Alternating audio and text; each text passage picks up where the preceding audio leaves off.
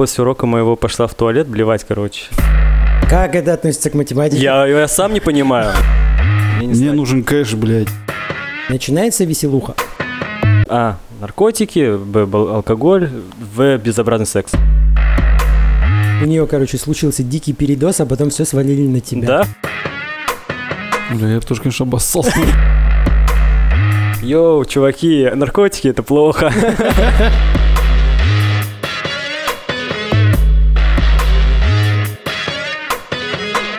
Какие новости? Да, новостей куча. И много всякого, что было в прошлом. Например, как могу рассказать о том, что у меня девочка была на уроке. Закинула с люсом. Снюса точнее. И стояла у доски 30 минут. Снюс, это что? Ну, это хуйня, которую под губу закладывают. Типа на свай? Да. Э, Это, блядь, такая история. Второй, третий день практики я вызываю девчонку с восьмого класса к доске. По ней видно, что Стоп, она... подожди момент, я не Конечно. в курсе. Ты преподаватель? Я педагог математики и информатики ведущий. А сейчас типа практика идет. М, Практика это была в декабре прошлого года. Просто сказал будущий, поэтому я чуть-чуть пока что не догнал. Так ты ведешь или не ведешь? Уроки. Короче, рассказываю. Мне поз- позвонил директор гимназии, говорит, слушай, говорит, у нас учителя математики нет, помоги. Все такое, ну да, классно, давай. И я такой прихожу туда, и мне с префайра дают 5 классов с 6 по 8. И каждый день я у них, у них вел уроки. Ровно та же самая учительская деятельность, как у обычного учителя, кроме походов в педсоветы, типа учебный план, все это, типа, ты не заверяешь, просто приходишь, даешь уроки, показываешь преподавателям или завучам о том, что ты показал, как, ну, вот это вот технологические карты сейчас по ФГОСу надо писать, я это показывал им, давал. Приходил, уходил, в таком плане практик проходила. Так вот, я позвал к доске девчонку решить простое уравнение.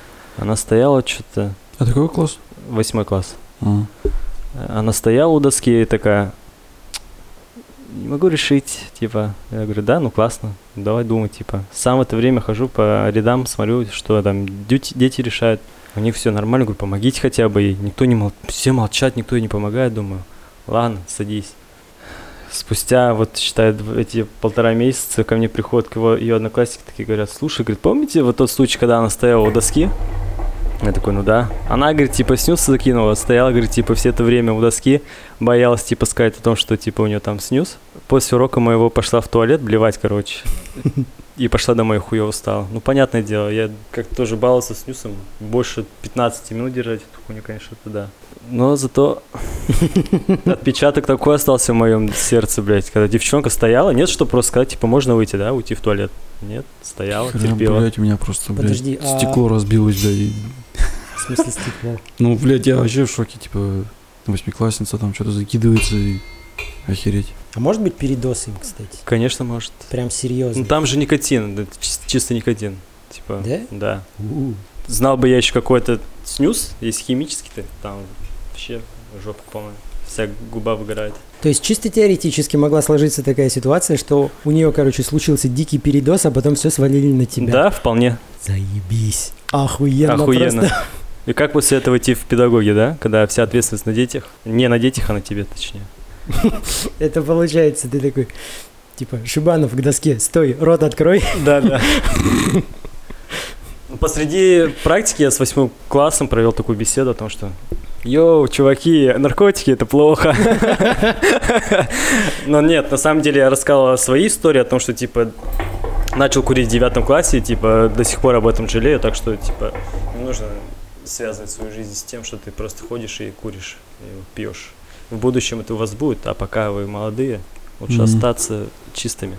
Когда уйдете из-под родительского крыла, тогда и пожалуйста. Потому что вся ответственность, опять же, на родителях и на учителях, с которыми они, эти дети, стоят. Мгм. Это грустно.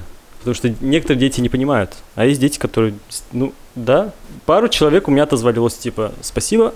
Да, действительно было глупо все это, с этим заниматься. Думаем попозже как-нибудь, если что. Всё такое. Уникальный случай. А еще был случай, когда у меня ребенок в пятом классе на практике третьего курса обоссался на, у доски. Какого класса? Пятого класса. Там, в смысле, пример настолько А. сложный был или что? Э, Нет, взволновался, наверное, переволновался. А я в то время бородат ходил, еще лысый. Бля, я бы тоже, конечно, обоссался. Охереть.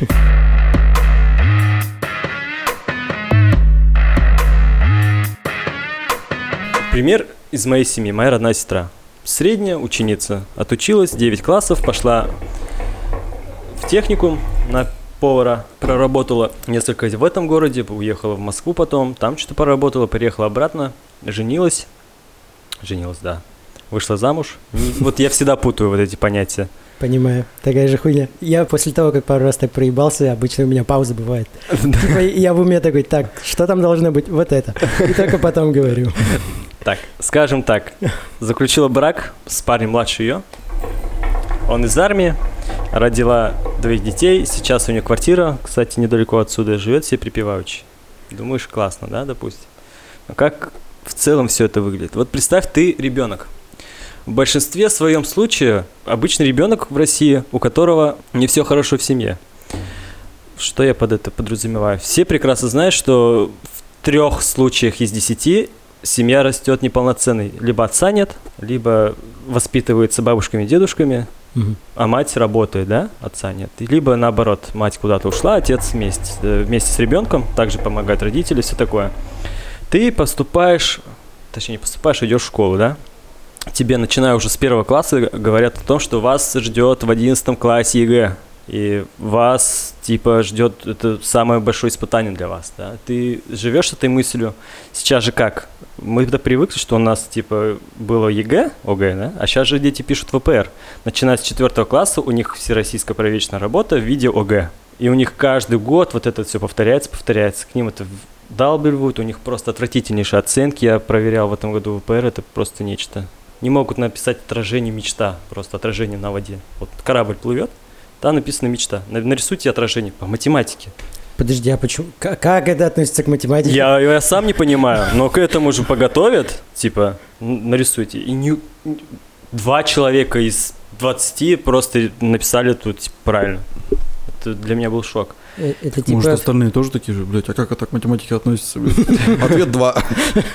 Ну вот, опять же, посмотришь на задание тем по УГ, тоже непонятно, да, зачем, куда, мы да, не готовимся. Так вот, ты идешь в школу, отучиваешься 9 классов, у тебя остается выбор, ты идешь либо в 11 класс, либо идешь в колледж, да.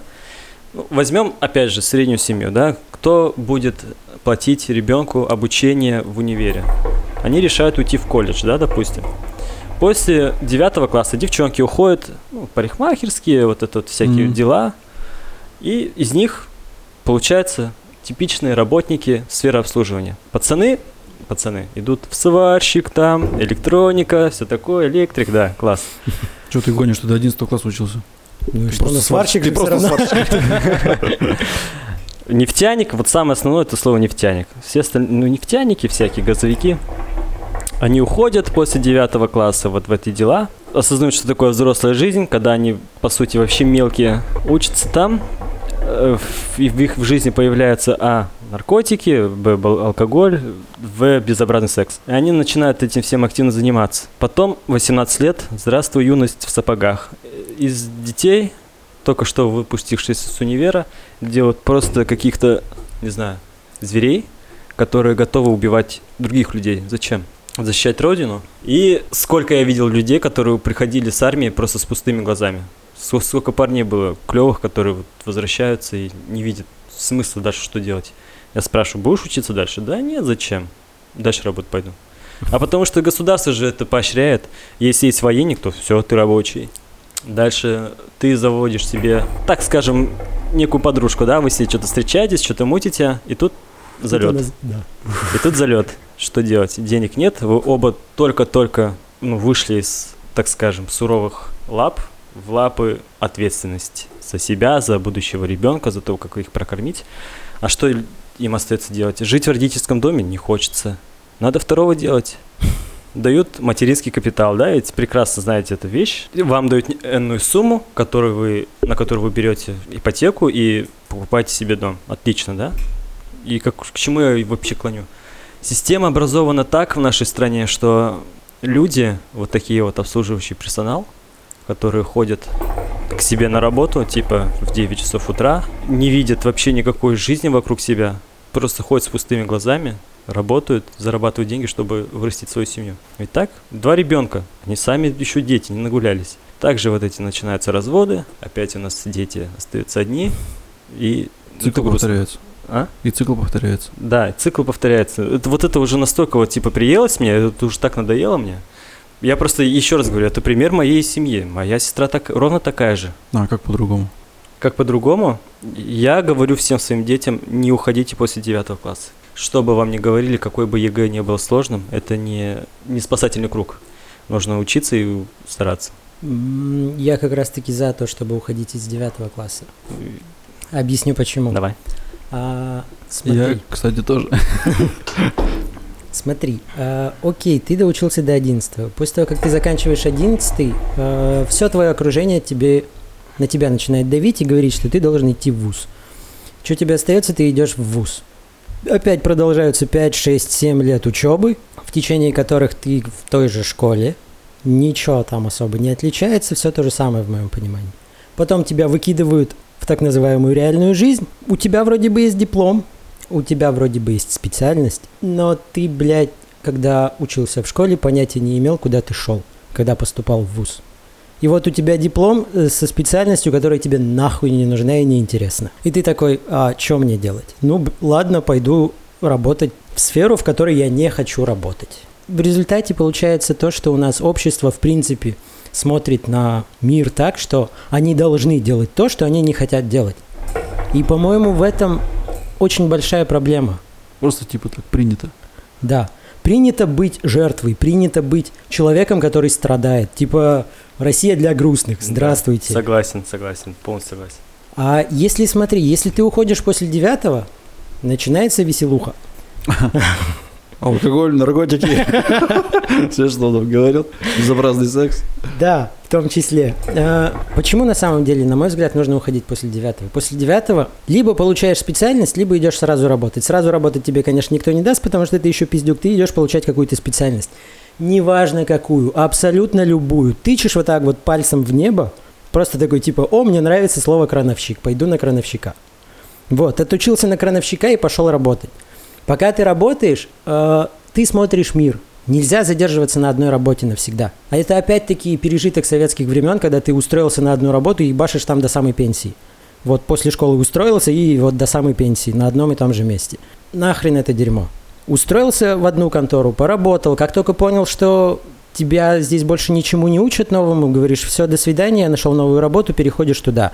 Там ты обязательно научишься чему-то еще новому. И вот так год за годом, контора за конторой, у тебя накапливается опыт, в том числе и жизненный, не только рабочий. А самое главное именно жизненный опыт. Потому что в какой-то момент ты поймешь, чего ты хочешь на самом деле. Потому что специальность, которую ты получишь первой, она по умолчанию, скорее всего, будет не та, что тебе интересно. Это вот чисто вот корочка для того, чтобы тебя куда-то взяли на работу. Как в моем случае, это вот корочка сварщика.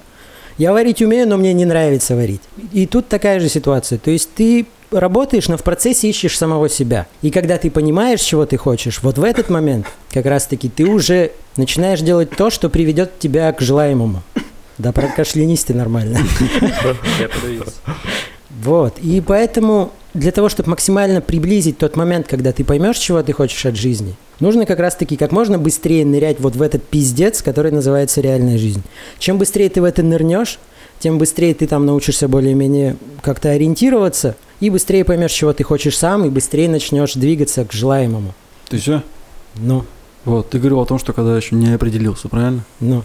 Я расскажу о том, что когда уже определился, когда вот я отучился, ты пошел, ну, типа, после 11 класса я пошел в ВУЗ на нефтянку, получил вышку, я устроился на работу здесь, в Янауле, и работая здесь, я начал уже думать о том, что, типа, а какого хера я после 9 класса не пошел в какой-нибудь нефтяной колледж. Почему? Потому что я мог получить, ну, какое-то базовое образование в этом колледже, устроиться опять так же сюда, на, просто на, на оператора какого-нибудь там ходить, смотреть качалки, ну, и параллельно получать вышку. У тебя и опыт работы, и потом в итоге еще и вышка. Плюсов гораздо больше, чем ты просто с вышкой пришел туда. То есть, как бы со стороны, когда не определился, со стороны, когда определился, тоже вот. Вот я вас услышал, я вас вот, вот, вот ты говоришь, что у тебя нефтянка, ты ушел после 11 потом подумал, почему после 11 не, М. после 9 не ушел. Ты говоришь, то, что ты сварщик, там в котельне работаешь. А я еще раз повторяю, я недавно же говорил, то, что типа ключевое слово нефтяник, вот эти вот вахты, вот это все такое. Еще раз говорю, России нужны такие люди, и система таки делает, чтобы вот такие люди и поощрялись. Вы просто представляете, насколько русский народ умен и настолько он преисполнен, что могут творить просто неведомые штуки. Из них уже заранее начинают делать тех людей, которые будут на подсознательном уровне думать так, как и думаете вы. Работать, чтобы зарабатывать, да? Ну да. Чтобы страна качала нефть, чтобы у страны было все стабильно. Не-не, я не думаю о стране, я думаю о себе, о, Тебе. семье. Ты думаешь о себе, но при этом ты помогаешь стране зарабатывать деньги, на которые... Вообще срать на нее. Типа, Вот, блядь, деньги а есть. не срать, мне не Мне нужен кэш, блядь.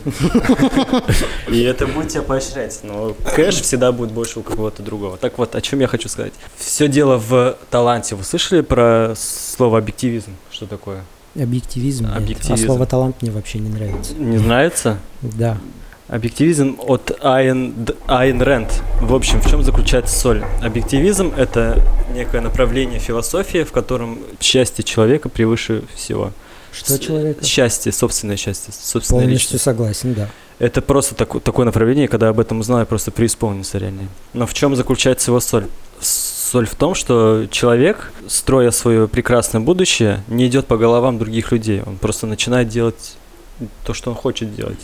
У нее есть роман, называется «Источник», в котором говорится о человеке, дизайнере, архитекторе, который решил построить самый необычный и красивый небоскреб в Нью-Йорке. И правительство на него давило, говорило, то, что нет, лучше строить надежно, стабильно, вот Мгм. эти вот высотки. И несмотря на все тяготы, то, что на него Давили. давили, он взял и построил эту штуку свою красивую. И я считаю, что каждый человек вправе на собственное счастье. Почему у нас в стране очень много несчастных людей? Да потому что на это, на это все давит. Возьмем любого предпринимателя, да? Вот он открывает какую-нибудь, не знаю, какое-нибудь заведение клевое, да? Ему нравится. Ему хочется Ну, Шаурмеш. да, шаурмишно, отличный пример, да. Но опять же, приходит один человек, оп, мы с налоговой, что у вас тут по документам? Может, договоримся? Ладно, поехали. Потенциальные пожарка. Потом водоканал, там вот это все, все начинается. Ну а что остается человеку делать? Ну, вариться в этом. Ну, это уже счастье не приносит. Ты хотел накормить людей шаурмой вкусной, но при этом тебе сейчас приходится экономить на помидорах, покупать не кисокаиновские, а какие-нибудь там с магнита, да, невкусные, и кормить этим других людей. Но суть объективизма в том, что если ты действительно готов пойти против всего этого, ты можешь действительно добиться таких небывалых высот и начать делать людей вокруг себя лучше. И к чему я клоню? Почему нужно уходить после 11 класса? Я, почему я об этом думаю? Потому что в универе, когда ты идешь туда, ты начинаешь осознавать то, что ты на самом деле человек, от которого зависит очень многое.